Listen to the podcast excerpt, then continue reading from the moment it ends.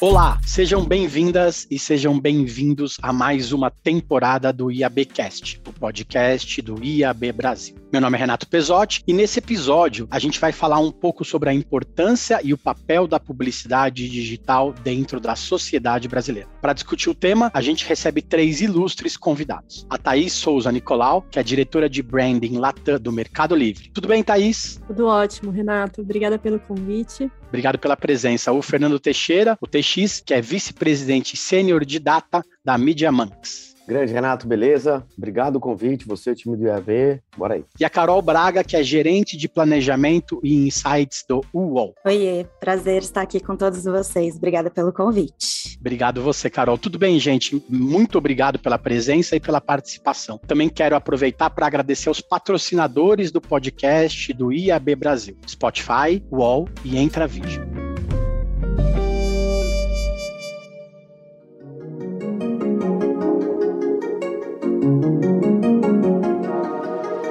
Em março desse ano, o IAB Brasil publicou a pesquisa Como seria a internet sem anúncios, uma parceria com a Nielsen e com a Offerwise. A pesquisa queria entender como os internautas latino-americanos se sentiriam caso a publicidade digital deixasse de existir e qual seria o comportamento das pessoas caso fosse necessário pagar para se ter acesso a diversos serviços digitais essenciais. Aqui a gente está falando de e-mail, de site de notícias, de ferramentas para troca de mensagens e jogos. Ou seja, são serviços que hoje têm o suporte monetário da publicidade para a sustentabilidade de seus negócios. E aí que a gente tem noção da relevância, da importância da publicidade para a sociedade. É ela, a publicidade, que permite que a gente tenha acesso gratuito a tanto site, tanto aplicativo e aos serviços digitais que a gente usa a todo momento, que fazem parte da nossa rotina. Vamos começar pela Thaís, que é a anunciante, né? Às vezes as pessoas têm certa resistência à publicidade, mas é a publicidade que financia e torna acessível esse serviço. Como que é mostrar essa relevância? Como que é pedir licença para entrar todo dia na vida das pessoas?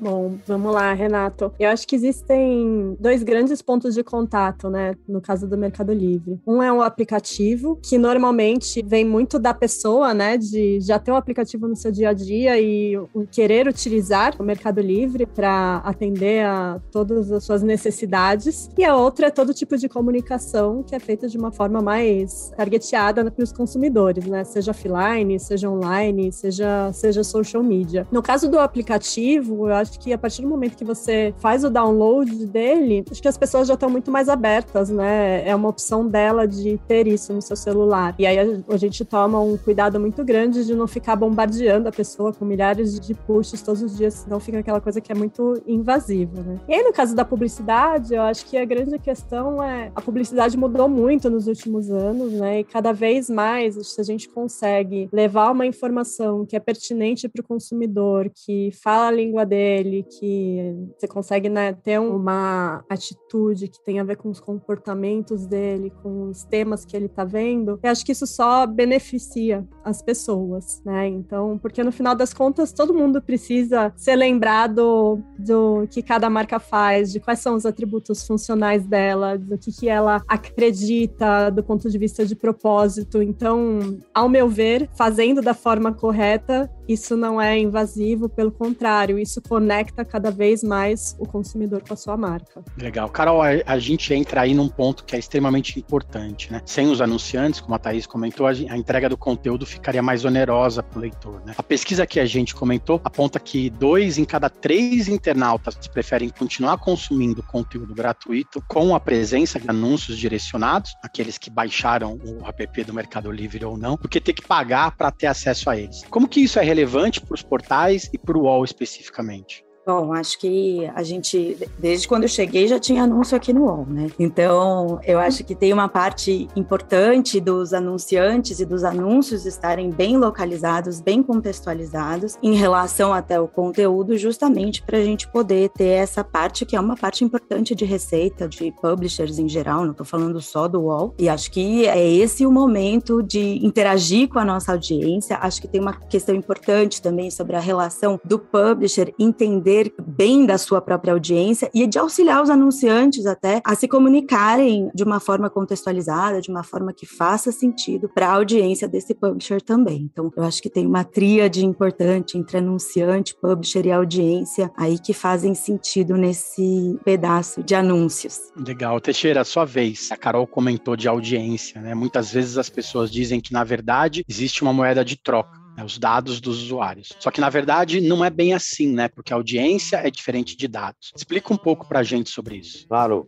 legal. É um excelente ponto, né? Porque a audiência são as pessoas assistindo, vendo, né? São ali, vou trazer para o mundo do contexto da televisão, né? São pessoas sentadas no sofá assistindo televisão. O dado é quem é essa pessoa, né? É como você identifica ela, o telefone dela, esse tipo de coisa. E hoje, acho que aí um ponto que é importante a gente trazer, existe uma maturidade nos anunciantes, nos portais e nas agências hoje muito melhor do que você tinha anos atrás, né? Então, acho que a publicidade foi muito, falou-se muito mal, que droga, banner, publicidade, porque teve muita gente que abusou, né? E fez muita coisa ruim, assim, a gente como consumidor, todo mundo tem uma história ruim de uma empresa que ficou perseguindo na internet com banner que não precisava, né? Então, gastava-se dinheiro de forma errada, não se cuidava dos dados uma, da maneira correta. Hoje, é lei. Se você não fizer direito, se você coletar dado da forma errada, se você não tiver o consentimento da pessoa, se você não tiver a oportunidade do consumidor de dizer que não quer que o dado dele seja coletado dentro de uma série de coisas aí dentro da Lei Geral de Proteção de Dados, você vai pagar multa e a multa é cara. Então, assim, por bem ou por mal, né, seja pensando melhor no consumidor, graças à maturidade, ou seja pelas leis, hoje a gente vive um mundo, felizmente, muito melhor. Então, é, essa história de, há um tempo atrás, as pessoas falavam de vender dados, né? Eu tenho aqui uma base de dados, vou vender. Que isso? Não existe, morreu essa história, né? Ainda bem, então é bom para o consumidor, para os anunciantes, para todo mundo. Então, existe uma maturidade que leva a gente a um melhor uso de dados, com consentimento, com tudo isso, que é diferente de audiência. Audiência são milhões de pessoas assistindo, milhões, milhões de pessoas vendo, né? Mas não é, você não tem o dado da pessoa em si, né? Isso é anônimo. Você tem formas inteligentes e melhores hoje de trabalhar o dado e a audiência do que você tinha antes, quando nem todo mundo fazia da melhor forma possível. Legal. Agora eu vou estender uma questão aos três, né? Já que a gente até pode juntar as pontas do ecossistema da publicidade digital. É como que fica a experiência do consumidor no meio disso tudo? Como a Carol disse, quando a gente chegou já existia anúncio no UOL, né? Como que a gente desenvolve essas peças criativas que sejam de fato interessantes e menos invasivas, como a Thaís comentou para o público? Como que a gente faz para entregar essa publicidade de acordo com o interesse do nosso consumidor, com uma mensagem de marca que esteja conectada ao propósito da marca. Bom, acho que hoje a gente tem, como o Teixeira estava falando, né, um acesso muito maior aos tipos de segmentação, interesses que as pessoas querem, né? Acho que na TV isso é muito mais difícil fazer, mas quando a gente vai para o digital, eu dou um exemplo das campanhas que a gente lança, às vezes eu tenho desdobramentos de mais de 100 criativos diferentes de acordo com comportamentos e com audiências específicas. Então, se eu tenho uma pessoa que eu sei que está antenada em moda, eu vou vou passar um anúncio muito mais direcionado sobre esse tema. Quem é um pet lover. Então, acho que hoje a gente tem essa capacidade, né, de direcionar muito mais e de customizar as peças para que de fato converse com aquilo que o consumidor está buscando. E acho que esse é o grande benefício, né, de da gente conseguir trabalhar os dados não de uma forma individualizada, porque aí eu acho que é, um, é uma seara que a gente não quer ir, mas como que a gente consegue dividir, né, agrupar a nossa base de consumidores de acordo com os seus interesses e levar uma publicidade direcionada para eles.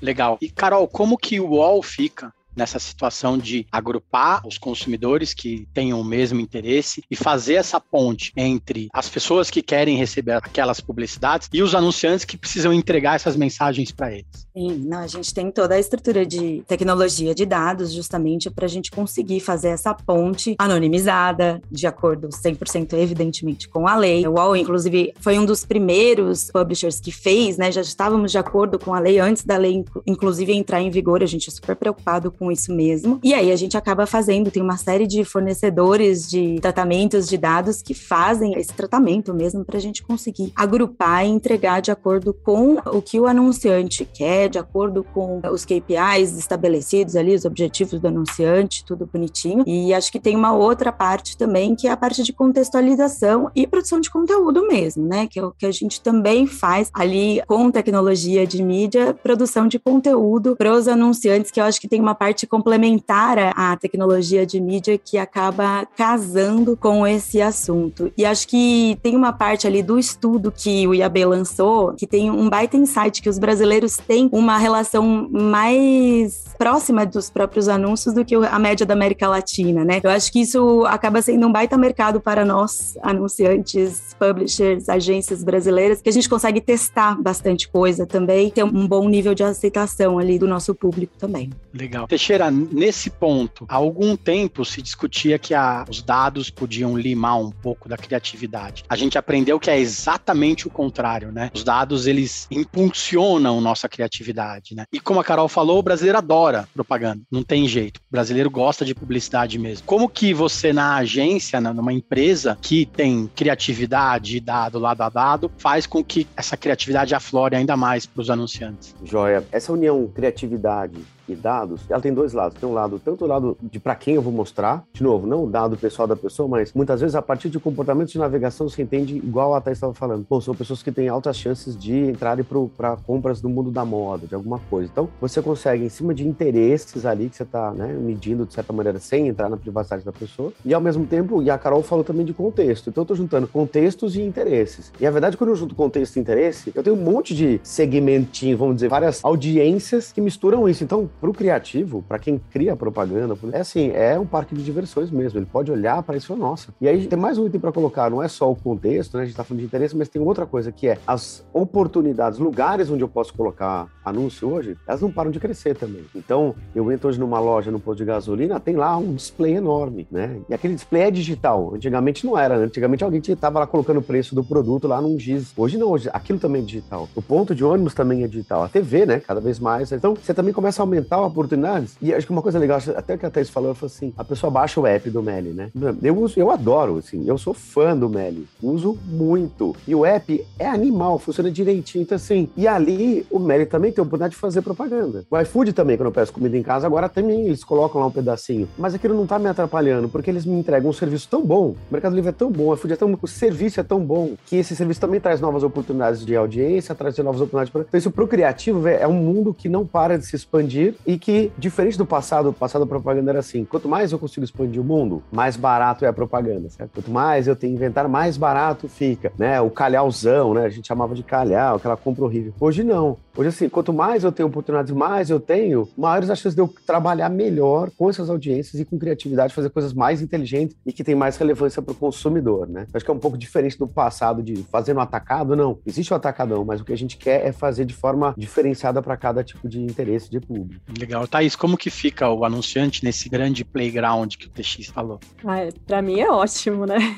Eu até ia construindo o que a Carol estava falando sobre conteúdo, né? Que pelo menos em social media hoje, o que a gente vê é que quando eu vou com uma mensagem extremamente transacional, dura, fria, por mais grana que eu coloque por trás desse anúncio, ele tem resultados muito piores do que se eu trabalhar com a agência e levar uma ideia que fala sobre essa comunicação, mas que tem um contexto por trás, que ela é muito mais engajadora, sem necessariamente ter essa coisa de compre, compre, compre. Então acho que isso evoluiu e pra gente, nossa, é um mar de possibilidades, né? Eu posso dar até um exemplo de uma ação que a gente fez alguns meses atrás, comecinho de abril, se não me engano, junto com o Rômulo Delcria, onde a gente queria reforçar o nosso atributo de entrega mais rápida do Brasil. E a gente fez uma parceria com ele, lançando um anúncio de um produto dele que não existia. A gente fez todo um aquecimento, né, de que esse anúncio ia entrar no ar. Ele ficou exatamente no ar durante 45 segundos até ele ser comprado por um consumidor de Matão, no interior de São Paulo. E aí a gente montou um ateliê dele dentro do nosso centro de distribuição. Ele criou as peças e a gente fez desde a criação até a entrega, tudo isso em menos de 24 horas. Na verdade, foi concluído em 19 horas. Então, assim, eu tô falando sobre um atributo extremamente funcional, que é a velocidade, quanto o nosso, nosso serviço é confiável, mas eu tô falando de uma forma muito engajadora, que ressalta a moda, por exemplo, que fala com um artista que tá super em alta com o público jovem. É muito diferente de falar, olha, Mercado Livre tem, tem a entrega mais rápida do Brasil, você sabia? Então, acho que pra gente é, né, no mundo da publicidade, é algo super bacana bacana. É, e isso faz a, a, marca entrar de forma mais leve na vida das pessoas, né? Você comentou um caso do, do Meli, mas tem vários cases, vocês já têm vários cases que mostram essa entrada de forma leve, porque muito se fala que a gente tem que entrar na as marcas têm que entrar na conversa das pessoas, mas elas não podem chegar chegando, né? Tem que entrar de forma leve, de forma natural. Isso também tem se aperfeiçoado com o tempo. Né? Isso é importante também para aflorar ainda mais a criatividade para as marcas. Né? Exatamente. Eu acho que essa é a evolução da publicidade, né? Como que você leva uma mensagem de uma forma apropriada, com um contexto de conversa, porque é isso que vai gerar interesse do consumidor e das pessoas. TX, esse é o ponto quando a gente fala de dados, né? Contexto, né? É saber para quem a gente está levando a mensagem, para que ela também chegue redonda, né? Se eu não tenho pet, não adianta ficarem me mandando anúncio de pet. É uma coisa parece óbvia, mas não é tão simples, né? Como que os dados ajudam a, a encontrar a pessoa certa que, a, que ela não fique chata, né? Como você comentou, aquele anúncio que te segue, né? Agora tem a opção que você clica lá e fala, já comprei, já vi este anúncio, já comprei este produto. Como que é fazer com que o anúncio certo chegue para as pessoas certas? Assim, não sei você, mas eu várias vezes já apertei esse botãozinho para não ver mais o banner, dizendo que eu já comprei o produto e o mesmo produto continuou aparecendo. Ou seja, ainda tem muito que caminhar nessa história, né? Mas vamos lá, acho que o que é importante aqui é um, uma palavra que se fala muito hoje no marketing, que ninguém falava um tempo atrás, é supressão. Então, o que é a supressão de audiência? Pessoas que compraram determinado produto não precisam ver mais banner dele. E é óbvio isso, porque afinal de contas, eu não, sei, não quero mais gastar dinheiro em propaganda de uma pessoa que já comprou um produto. Então, essa, para mim, seria o nível 1, um, assim, né? O começo da história. O próximo nível, uma coisa interessante que é, você tem um nível de contexto também que assim, ah, demonstrou interesse em autos, então vou mostrar coisas de auto de carro para ele, isso é um lado que é muito, a gente chama de baseado em regra, a regra ali tá dizendo isso, eu vou fazer isso, mas tem um terceiro nível de dados que a gente começa a sofisticar um pouquinho mais, que é o de uso de inteligência artificial. E a inteligência artificial, como é que ela vai funcionar? Então ela vai olhar e vai falar o seguinte para você, olha, é, Renato, o banner agora vai ser de, sei lá, relógios. E por que relógio? É porque você pesquisou bermuda ou camiseta? Não necessariamente. O seu comportamento comportamento digital, ali na, na sua navegação, no portal, ele, ele pode ter outras características. Pode ser do tipo, você acessou o e-mail do UOL e você, ao mesmo tempo, fez muita busca e entrou todos os dias muito cedo. Esses atributos, junto com uma série de outros atributos que você tem no portal, podem indicar uma propensão a relógio, que não seja necessariamente a regrinha de comprou bermuda, camiseta, vou oferecer relógio. Então, na hora de você fazer um anúncio para uma pessoa que tem interesse em relógio, no nível 1 do marqueteiro, a gente estava fazendo a supressão de audiência, que é comprou relógio,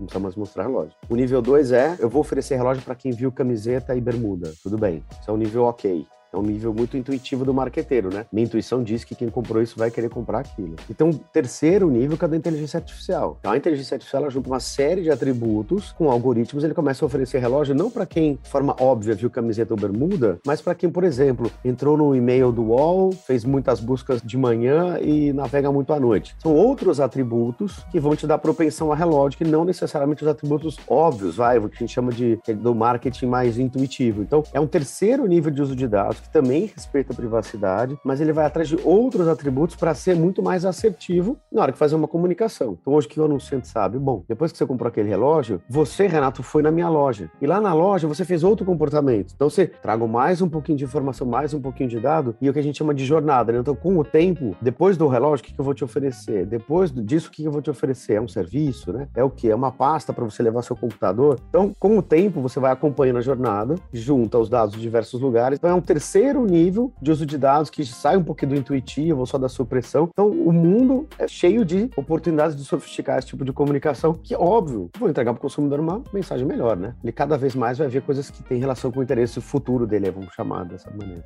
Legal. E, Carol, como que os publishers ajudam as marcas e as agências a acertarem a mão em tudo isso, como o TX comentou, né? É contextualizar o que aquela pessoa está lendo, o que a, os assuntos que são pertinentes para aquela pessoa, para que o anúncio anunciante realmente entregue a mensagem correta para ele. Sim, acho que tem uma parte de contextualização ali, que tem tecnologia para isso, né? Então a gente consegue entregar o que vocês estão falando de contexto e de contexto de anúncio para quem de fato está entendendo ali dentro da página. Mas tem outras coisas que são essas tecnologias que compreendem quem é essa pessoa e aí passa justamente por todas essas camadas que o TX falou, até marketing intuitivo, né? Então isso a parte de ferramentas de tecnologia tecnologia mesmo. E eu acho que tem uma coisa que a Thaís e o, o, TX mencionaram sobre o anúncio não ser invasivo. Então, se você entra no aplicativo do Meli que tem anúncios, e são anúncios que não são invasivos e que, na verdade, são legais e são interessantes para a pessoa, parte de uma maturidade de, desse publisher, que a gente pode chamar também o Meli de publisher nesse caso, pode chamar o de publisher nesse caso, porque estão produzindo ali alguma coisa para entregar para o anunciante, é uma maturidade de conhecer o público e entender qual é a melhor hora e o melhor formato de entregar esse tipo de anúncio, de conteúdo de marca ou anúncio ali dentro dessa jornada de navegação da audiência, né? Então isso serve para os publishers, mas também serve para quem já está oferecendo anúncio dentro da sua navegação, como é o caso é, dos anunciantes que têm seus próprios aplicativos e entregam anúncio também. Hoje, na verdade, todo mundo se tornou ainda mais parceiro, né? Principalmente porque a gente comentou que há algum tempo a publicidade perdeu, se perdeu um pouquinho no meio do caminho, né? A gente se tornou um pouco mais invasivo. E é exatamente isso que a gente está tentando mostrar para as pessoas que não é assim como elas dizem. Né? Thaís, como que a gente recupera essa confiança? O Meli hoje, como a Carol comentou, é um anunciante que vende produtos, que expõe sua marca, mas também que vende anúncio, também se tornou um publisher, né? Como que a gente recupera essa confiança do consumidor para que a gente possa retomar esse relacionamento de forma consciente, que seja menos invasiva e que a pessoa, no lugar de falar, nossa, o Meli está me seguindo, eles querem me vender tal coisa, o cara fale assim, nossa, o Meli adivinhou o que eu estava querendo mesmo. Como que é tornar esse relacionamento mais legal para as duas partes? Bom, olha, eu espero que a gente não tenha nenhum caso onde o consumidor se sentiu muito invasivo com as nossas comunicações, né? Eu, eu já passei por algumas marcas que às vezes só de você olhar um produto na página começa aquela enxurrada de e-mails. Você vimos que você gostou. Peraí, mas vem, volta de novo pra gente. Olha, ainda tem essa oportunidade. Normalmente a gente não faz isso, porque acho que no final das contas é uma escolha do consumidor, né? Mas eu acho que o resumo é isso, né? Ter um cuidado com o número de comunicações que a gente vai fazer. Então, por exemplo, a gente tem uma regra de nunca enviar mais do que dois pushes por dia para as pessoas. Então, tem toda uma regra de CRM, né? E como que a gente aloca as comunicações dentro disso. É um e-mail, máximo um e-mail por dia. Gente toma cuidado de ter um número limitado de e-mails por semana, porque senão, de fato, o consumidor se sente perseguido. E como você mencionou, né, a gente tem a nossa divisão de mercado ads. Eu acho que toda a comunicação ou anúncio que aparece dentro do aplicativo, acho que a pessoa se sente muito mais confortável, né? Porque tem a ver com a busca que ela está fazendo. Então, se ela está buscando algum produto de bens de consumo, como que eu já levo uma recomendação dentro dessa busca? Como que a gente trabalha com as marcas para que isso seja bastante direcionado? Eu acho que esse é o grande segredo. Uma vez que a gente perdeu o consumidor, aí eu acho que a gente tem que dar um tempinho para ele, né? E para passar essa sensação de invasão e voltar com comunicações que sejam bastante atrativas. Então, ah, oi, vi que você não aparece aqui há um tempinho. Olha, pega esse desconto. Será que você tá, não está interessado nessas novas categorias? Então, acho que tem, tem todo um cuidado para ser feito, para no final a gente não, não, gerar frustração. Legal. TX, como que, como agência, enquanto agência, enquanto a pessoa de dados, vocês planejam e produzem essa regra, essas réguas de regras para as marcas terem um relacionamento ainda mais perene, né, mais gostoso, se eu posso falar assim, com as pessoas, com os consumidores? Joia. Acho que tem dois lados, Renato. O primeiro né, eu diria que é o lado do cuidado com a comunicação mesmo, um pouco do que a Thaís falou, né? É você entender que existe uma jornada, mas essa jornada, óbvio que ela muda, tá? Ela não é linear. Eu hoje quero uma coisa, amanhã, dependendo do meu comportamento, eu vou querer outra coisa. Então, ter a capacidade de coletar o dado, de respeitar a privacidade e saber o que você vai oferecer esse próximo passo da jornada, é um lado extremamente importante que envolve a tecnologia, óbvio, a comunicação, mas tem um outro ingrediente super importante, mas que pouca gente fala também, que existe também um trabalho nosso muito forte com o anunciante para conseguir também entender quem vai fazer a oferta. Porque isso é interessante, a gente chama de next best offer, né? A próxima melhor oferta para a pessoa. Que muitas vezes nas empresas, o que acontece? Eu vou dar um exemplo aqui, eu, vamos supor que eu sou uma fábrica de carros. Tem um gerente lá, gerente de marketing do, do carro mais caro, tem um do carro mais barato, não é? E todo mundo quer vender seu carro para os consumidores. Então, se você deixar, todo gerente de produto vai querer vender seu produto ao mesmo tempo para o consumidor. Então, também tem um lado que a gente ajuda muito, que é nos anunciantes entender quem vai ditar a próxima oferta para o consumidor consumidor é o algoritmo, em cima do aprendizado, do contexto, de tudo isso que a gente está falando, e não cada gerente de produto querendo vender sua categoria, né? O banco, né? Banco é craque nisso. Ao mesmo tempo, o gerente quer te vender cartão de crédito, no site eles estão tentando te mandar seguros, no e-mail marketing ele está tentando te mandar previdência, cada um quer mandar uma coisa. Então, também o lado de organizar o anunciante para que as ofertas estejam de verdade customer centric, é olhar para o algoritmo, entender qual é a próxima melhor para ele e não o que cada unidade de negócio quer vender para bater sua própria meta. Isso é uma coisa extremamente importante que a gente ajuda também os anunciantes.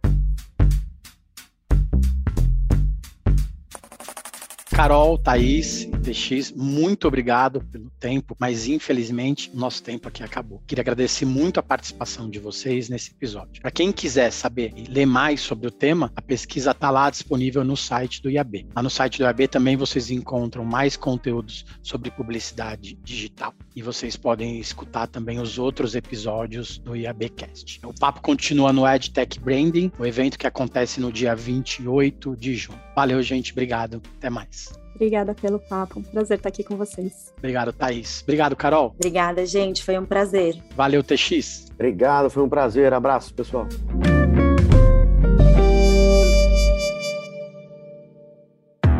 Esse podcast foi produzido e editado nos estúdios da AudioEd